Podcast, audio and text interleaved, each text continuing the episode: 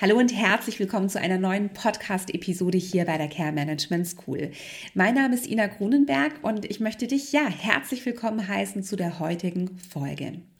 Vor einigen Wochen gab es bei der Care Management School ein Wochenthema mit dem Titel Wie sage ich meinem Chef bzw. meiner Chefin mal so richtig die Meinung? Es ging darum, warum es wichtig ist, auch Kritik an die vorgesetzte Stelle weiterzugeben und wie du das am besten machen kannst. Wenn du dich für die sieben Tipps interessierst, die ich dir dabei mit auf den Weg gebe, dann schau dir sehr, sehr gerne dieses Wochenthema im Feed meines Instagram bzw. Facebook-Accounts an. Mich hat auf die Thematik hin die Frage einer Abonnentin erreicht, wie man es denn schafft, in einem Gespräch auch wirklich sachlich zu bleiben. Denn häufig sind ja Themen, die wir da ansprechen möchten, ja, sehr emotionsgeladen. Sie haben mit uns selbst zu tun. Es geht vielleicht um uns selbst im Mittelpunkt. Und da immer die Sachlichkeit zu wahren und die Emotionen nicht überkochen zu lassen, ist natürlich gar nicht so einfach. Ich habe ein Video dazu aufgenommen, das du auch auf YouTube findest und möchte dir jetzt hier dieses Video als Audiodatei zur Verfügung stellen. Und es geht eben genau darum, wie kann ich sachlich bleiben in solchen Gesprächen? Macht es vielleicht Sinn, die ein oder andere Emotion in das Gespräch mit reinzunehmen? Und wie sollte ich mich optimal auf dieses Gespräch vorbereiten? Ja, ich wünsche dir nun viel Spaß dabei, dir dieses Video anzuhören und freue mich natürlich immer über deine Rückmeldung. Hallo und herzlich willkommen zu einem neuen Video hier auf dem Kanal der Care Management School. Ja, heute geht es in diesem Video um ein ja, sehr, sehr spannendes Thema, nämlich um eine Frage, die mir von einer Abonnentin gestellt worden ist.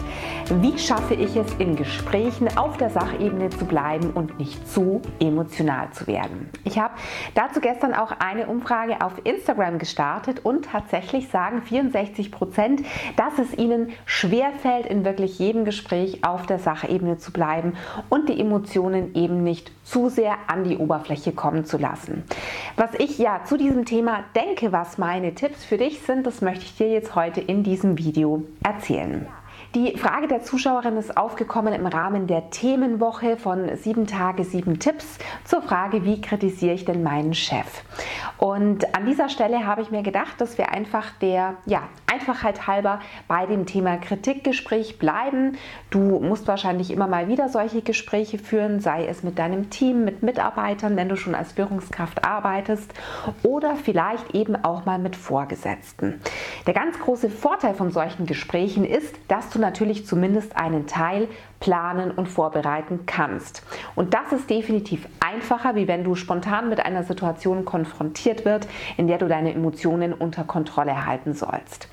Aber dennoch kann dieses Video unglaublich hilfreich für dich sein, denn umso länger du trainierst, eben sehr sachlich zu agieren, desto schneller wird dir das auch in sehr spontanen Situationen, in denen du vielleicht von deinem Gegenüber überrollt wirst, gelingen. Also schau dir dieses Video unbedingt bis zum Ende an und ja, gib mir auch gerne dein Feedback zu den Tipps, die ich dir jetzt mit auf den Weg geben möchte. Der erste Tipp wiederholt sich so ein bisschen, den habe ich auch schon im Format 7 Tage, 7 Tipps genannt. Du musst dir überlegen, worum es eigentlich in dem Gespräch wirklich geht. Denn oft ist das, was wir mit dem Gegenüber besprechen möchten, gar nicht der wahre Kerninhalt, der ja diverse Emotionen von uns ans Tageslicht befördert, möchte ich jetzt mal sagen. Und ich habe mir überlegt, dass wir für das gesamte Video einfach ein konkretes Beispiel nennen, an dem wir uns durchhangeln. Mein Beispiel lautet gefolgt. Du bist Wohnbereichsleitung in einem Pflegeheim. Die Wohnbereichsleitung, die auch stellvertretende Pflegedienstleitung war, das war so eine Zusatzkoppelung äh, ja, der Funktionen, ist nun in Rente gegangen. Du hast dich aktiv auf die Stelle beworben. Du hast ja nicht wirklich eine Rückmeldung auf diese Stelle bekommen. Und nun wird von heute auf morgen eine stellvertretende PDL von extern eingesetzt, die auch noch 100% freigestellt ist, das heißt Zeit für ausschließlich diese Aufgaben hat. Du hast nun festgestellt, dass diese neue stellvertretende PDL ähm, ja, deiner Meinung nach nicht besonders kompetent ist. Sie kann zwar Mitarbeiter gut führen, sie ist grundsätzlich auch eine sympathische Person, aber sie gibt immer wieder Anweisungen, vor allem auch an dein Team, die definitiv sehr, sehr schwierig sind, weil sie zum Beispiel nicht mit den Qualitätsprüfrichtlinien des MDKs konform gehen. Und du hast nun wirklich ganz massive Bedenken, wenn die nächste Begehung kommt. In der stationären Pflege ist das ja nicht angemeldet. Ja, wie diese Begehung dann ausfallen wird, wie die Qualität ausfallen wird. Und natürlich ist es auch ein bisschen schwierig, wenn die stellvertretende PDL sagt, äh, Mitarbeiter, bitte geht Weg A und du meinst aber, dass Weg B der richtige oder der bessere ist. Du suchst nun das Gespräch mit der PDL und mit der Einrichtungsleitung und möchtest eben auf den Tisch bringen, dass die stellvertretende PDL manchmal einfach Anweisungen gibt, die eigentlich so nicht ganz rechtskonform sind, die nicht den Standards entsprechen und dass das für dich eben in deiner alltäglichen Arbeit schwierig ist. Ja, und nun kommen wir zum ersten Tipp. Was ist wirklich der Inhalt des Gesprächs? Du möchtest kritisieren, dass die PDL eben manchmal schwierige Anweisungen gibt, aber geht es vielleicht tatsächlich auch ein Stück weit für dich darum, dass du es eigentlich ungerecht findest, dass die stellvertretende PDL die neue externe, die sich noch gar nicht beweisen musste, die noch nie in der stationären Altenpflege gearbeitet hat, für diese Stelle besetzt worden ist. Und du, du arbeitest schon zehn Jahre lang im Unternehmen, du springst ständig ein, du machst wahnsinnig gute Arbeit. Du hast, während die alte stellvertretende PDL immer wieder im Krankenstand war, alle Aufgaben übernommen und das ohne eine einzige Überstunde aufzubauen und du fühlst dich einfach nicht wertgeschätzt. Geht es darum, geht es vielleicht ein bisschen darum oder geht es wirklich nur darum, dass die neue stellvertretende PDL manchmal schwierige Anweisungen in deinen Augen gibt? Überleg dir das ganz genau. Wichtig ist, wenn es so einen ja versteckten Inhalt des Gesprächs, möchte ich jetzt mal sagen, gibt, bedeutet das nicht, dass du den automatisch mit auf den Tisch werfen musst in diesem Gespräch. Aber dir muss bewusst sein, dass er da ist. Denn er wird dich, wie du agierst, wie du auf mögliche ja, Angebote der PDL oder der Einrichtungsleitung ähm, reagierst, maßgeblich beeinflussen. Du musst wissen, dass das da ist, dass das ein Thema ist, das dich beschäftigt, das dich vielleicht auffühlt und das Emotionen zutage fördert. Überleg dir gut, ob du diesen wahren Sachinhalt oder diesen beiläufigen Sachinhalt in dem Gespräch mit auf den Tisch bringen möchtest. Überleg dir, ob das sinnvoll ist, was das für Konsequenzen haben könnte oder ob du ihn wirklich für dich behältst. Auch das ist natürlich eine Option. Also das heißt, überlege dir erstmal genau, worum geht es im Gespräch und was brodelt vielleicht noch im Untergrund mit, was dich in diesem Gespräch beeinflussen kann, deine Reaktion, deine Emotionen und überlege dir, ob es sinnvoll ist, diesen Part im Gespräch vielleicht auch mit auf den Tisch zu bringen, vielleicht auch abhängig davon, wie das Gespräch verläuft. Mein nächster Tipp ist, dass du dir deiner Emotionen bewusst werden solltest was eben diesen offenkundigen Gesprächsinhalt anbelangt, aber eben auch diesen Geschichten, die da im Untergrund mitspielen. Das ist ganz, ganz wichtig. In der Woche sieben Tage, sieben Tipps zu diesem Chefgespräch habe ich geschrieben, die Emotionen müssen raus oder sie müssen auf den Tisch.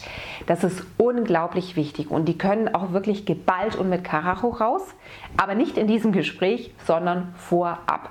Du musst dir deiner eigenen ja, Emotionen rund um diese Inhalte bewusst werden. Bis bist du wütend, weil du ja übergangen worden bist, weil nun eine Person, die deiner Meinung nach viel weniger qualifiziert ist, diesen Job bekommen hat? Bist du enttäuscht, weil offensichtlich deine bisherige Leistung überhaupt nicht wertgeschätzt wird?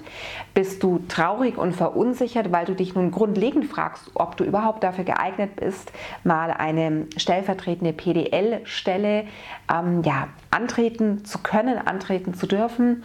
Was schwingt damit? Das heißt, du musst dich mit diesem Thema ganz offen und mit voller Emotion beschäftigen. Das ist unglaublich wichtig, denn wenn du dir deiner Emotionen erst in diesem Gespräch ganz akut bewusst wirst, dann ist es eigentlich schon vorprogrammiert, dass die da wahrscheinlich geballt deinem Gegenüber rauskommen. Und das sind Emotionen, die vielleicht langfristig schlecht für euer Verhältnis sind, die dich ähm, ja nicht professionell wirken lassen. Also gerade Mitarbeiter die in deinem Team arbeiten, die unter dir arbeiten, dürfen eigentlich niemals Emotionen wie Wut oder ähm, ja, enttäuscht sein etc. von dir geballt abbekommen. Das ist vollkommen unprofessionell und das wird das Gespräch auf gar keinen Fall weiterbringen. Also das heißt, die Emotionen müssen raus, aber sie müssen vorab raus. Manchmal hilft es wirklich an dieser Stelle auch mit jemandem zu sprechen. Da können sich Kollegen dafür eignen, wobei ich auch immer der Freund bin, gezielt mich mit jemandem zusammenzusetzen, der vielleicht nicht in dieser Situation, in diesem Konstrukt mitsteckt. Also ich würde in diesem Fall gar nicht unbedingt raten, mit einer anderen BBL individuell darüber zu sprechen, sondern eher vielleicht mit jemandem, ja, vertrauenswürdigen, den du von deiner Stationsleiter Weiterbildung kennst oder der auch in dieser Branche arbeitet oder einfach, ja, deinem Mann, deiner Frau, Freund, Freundin, Mama, Papa, wie auch immer. Auch die können da natürlich gute Zuhörer sein, auch wenn sie vielleicht nicht in der Branche arbeiten oder auch gerade weil sie nicht in dieser Branche arbeiten und einfach nochmal eine andere Perspektive für dich aufzeigen. Das heißt, sprich mit diesen Leuten, natürlich immer gerade, wenn es auch um Mitarbeiter, um Unternehmensinterner geht, bitte den Datenschutz beachten. Spreche über dieses Thema und werde dir in diesem Sprechen, in diesem Jahr Aufgreifen dieser Thematik deiner Emotionen bewusst. Das kann unglaublich gut helfen. Es kann auch manchmal helfen, diesen ganzen Sachverhalt wie so eine Art ähm, ja, Journal runterzuschreiben. Ich persönlich bin aber definitiv eher der Redetyp, also diese Schriftform, das ist ein Tipp, den viele andere geben. Ich persönlich muss ganz ehrlich sagen, ich konnte damit immer nicht so viel anfangen. Dann der nächste Tipp ist, dass du das Gespräch übst. Meistens ist es ja so, wir bleiben jetzt bei dem Beispiel dieses Kritikgesprächs. Du möchtest mit der PDL, mit der Heimleitung reden, dass eben diese Anweisungen ähm, ja nicht adäquat erfolgen von der stellvertretenden PDL, formuliere das vorab genau aus. Lege dir zurecht, was du sagen möchtest, wie du das begründen möchtest. Trage auch das vielleicht dieser Vertrauensperson vor, die jetzt schon ja mit diesem Sachinhalt vertraut ist und versuch da eben möglichst sachlich und emotionslos zu formulieren, aufzuzeigen, wo deiner Meinung nach die Problemstellung liegt. Und umso öfter du das übst, also ich habe das lieben, lieben gern in der Autofahrt immer gemacht, auf dem Weg zur Arbeit oder auch von der Arbeit heim, wenn ich wusste, okay, morgen, übermorgen ist das Gespräch dann gewinnst du natürlich auch Sicherheit. Und in dem Moment, wo du sicher bist, kannst du auf jeden Fall ja dieses Risiko, dass da jetzt irgendwelche Emotionen rausploppen, überschwallen, ein gutes Stück weit minimieren. Du kannst dann dieses Konstrukt auch nochmal weiterspannen. Wenn ich jetzt eröffne, ich finde, dass die stellvertretende PDL keine gute Anweisungen gibt, was könnte mein Gegenüber darauf jetzt antworten? Da gibt es natürlich eine Million Möglichkeiten. Du wirst aber das Konstrukt prinzipiell gut kennen, du wirst diese Personen gut kennen, du wirst ja die Sachlage vor Ort gut kennen und das wird dir auf jeden Fall die Möglichkeit geben, da schon mal so ein paar Varianten dir zu überlegen, die dir entgegnet werden können. Und dann überlegst du dir wiederum, naja, wie könnte ich darauf reagieren? Was macht das mit mir emotional? Würde ich diese Lösung gut finden? Würde ich dieses Entgegnen eher schlecht finden? Würde mich das enttäuschen? Du kannst dieses Gespräch also bis ins Unendliche weiterspannen. Das solltest du natürlich nicht über Wochen, Monate hinweg machen. Du sollst das auch nicht in jeder freien Minute der Freizeit machen. Aber grundsätzlich dieses Beschäftigen mit diesem Gespräch, was bald stattfinden wird, wird dir definitiv helfen, sachlicher an diese Geschichte ranzugehen. Mein nächster Tipp für dich ist, dass du versuchst, die Perspektive zu wechseln. Das heißt, du überlegst dir jetzt, du wärst eine Mitarbeiterin vom MDK. Du stellst fest, dass die Mitarbeiterin, die stellvertretende PDL, Anweisungen an das Team gibt, die aber nicht den aktuellen Standards, den Expertenstandards beispielsweise entsprechen. Wie würdest du das jetzt der Heimleitung der PDL erklären? Die Dame vom MDK, die wir jetzt mal in diesem Moment sind, hat einen ganz großen Vorteil. Sie ist von dieser Situation nicht persönlich betroffen. Das heißt, diese Geschichte, dass du dich übergangen fühlst bei dieser Beförderung, wird an dieser Stelle vollkommen ausgeklammert. Und dadurch kannst du diesen Gesprächsinhalt nochmal auf einer viel sachlicheren und neutraleren Ebene beleuchten. Das wird uns nicht immer gelingen, das wird uns nicht immer gleich gut gelingen, aber es wird dir auf jeden Fall nochmal helfen, einen vollkommen neutraleren Blick auf diesen ganzen Sachverhalt, auf diese Situation zu gewinnen.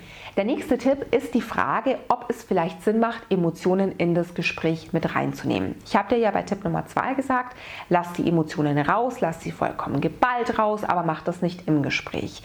Ja, ich meine damit, dass du jetzt nicht ähm, wild tobend auf dem Tisch herum äh, treten solltest, weil du so wütend, weil du so sauer bist. Aber es kann durchaus sinnvoll sein, Emotionen, die sich in dir bewegen, zu benennen in diesem Gespräch. Und das kann auf einer vollkommen sachlichen Ebene passieren, ohne dass du, als Frau passiert uns das ja sehr schnell, als zickig, hysterisch oder ja, übertrieben wütend dargestellt wirst. Das heißt, du kannst zum Beispiel sagen in diesem Gespräch, wenn es sich ergibt, dass es dich einfach enttäuscht hat, dass mit dir nicht gesprochen worden ist, dass deine Bewerbung ins Leere gelaufen ist und dass das einfach wenig Wertschätzung vermittelt hat. Du hast lange in dem Unternehmen gearbeitet, du hast gerne immer viel gegeben, du hast deiner Meinung nach gute Arbeit geleistet und ja, die Sache, wie das alles nun abgelaufen ist, dass man jemanden von extern geholt hat, dass man nicht mit dir gesprochen hat, hat dich einfach persönlich sehr enttäuscht und du hast das Gefühl, dass du nicht besonders wertgeschätzt wirst. Absolut in Ordnung. Sachlich formuliert und trotzdem hast du deine Emotionen auf den Tisch gebracht. Und auch das kann manchmal ein ganz wichtiger, ein wichtiges Indiz für das Gegenüber sein, wie es dir tatsächlich geht. Ich persönlich bin jemand, ich bin in gewissen Situationen ein absoluter Kopfmensch, der da die Emotionen fast so ein bisschen ausknipsen kann. Aber auch das ist nicht immer in jeder Situation gut. Also das heißt, eine gewisse Leidenschaftlichkeit, eine gewisse Impulsivität, möchte ich jetzt mal sagen, ist gar nicht so schlecht. Du musst aber einfach gucken, wie bekomme ich das im Gespräch auf eine gute Ebene, ohne jetzt mein Gegenüber zu ja, überrollen, ohne inkompetent zu wirken, ohne ja, unprofessionell zu wirken. Ja, mein letzter wichtiger Hinweis für dich ist, dass Sachlichkeit keine Kompetenz ist, die du von heute auf morgen erwerben kannst. Das heißt, du musst es wirklich trainieren. Gerade wenn du jemand bist, der eben sehr leidenschaftlich an solche Gespräche herangeht, dann ist das, was ich dir jetzt gesagt habe, vielleicht ein gutes Konstrukt an Tipps, aber die werden dir beim ersten Gespräch vielleicht nicht in dem Ausmaß helfen, wie du es dir wünschen würdest. Werfe die Tipps aber auf gar keinen Fall über den Haufen, sondern versuche sie wirklich jedes Mal aufs Neue anzuwenden. Diese, diese Sachlichkeit, dieser Perspektivenwechsel, diese Neutralität, das ist wirklich etwas, was du üben musst und was seine Zeit braucht. Das heißt, benutze wirklich diese Tipps regelmäßig, wende sie an und du wirst sehen, dass sie auch in spontanen Situationen fruchten, in denen du vielleicht nicht die Zeit hast, dir zu überlegen, naja, welche Emotionen möchte ich denn jetzt verbalisieren, welche möchte ich versteckt halten. Irgendwann wird das Ganze in einen Automatismus übergehen, der dir eben hilft, sachlich, neutral, professionell in solchen schwierigen Gesprächen aufzutreten. Ja, das waren meine Tipps für dich. Ich freue mich sehr, dass du bis zum Ende dran geblieben bist. Wenn dir diese Podcast-Episode gefallen hat, dann gib mir gerne bei iTunes eine 5-Sterne-Bewertung und ich würde mich natürlich über dein Feedback freuen, zum Beispiel über eine Direktnachricht bei Instagram an die Care Management School.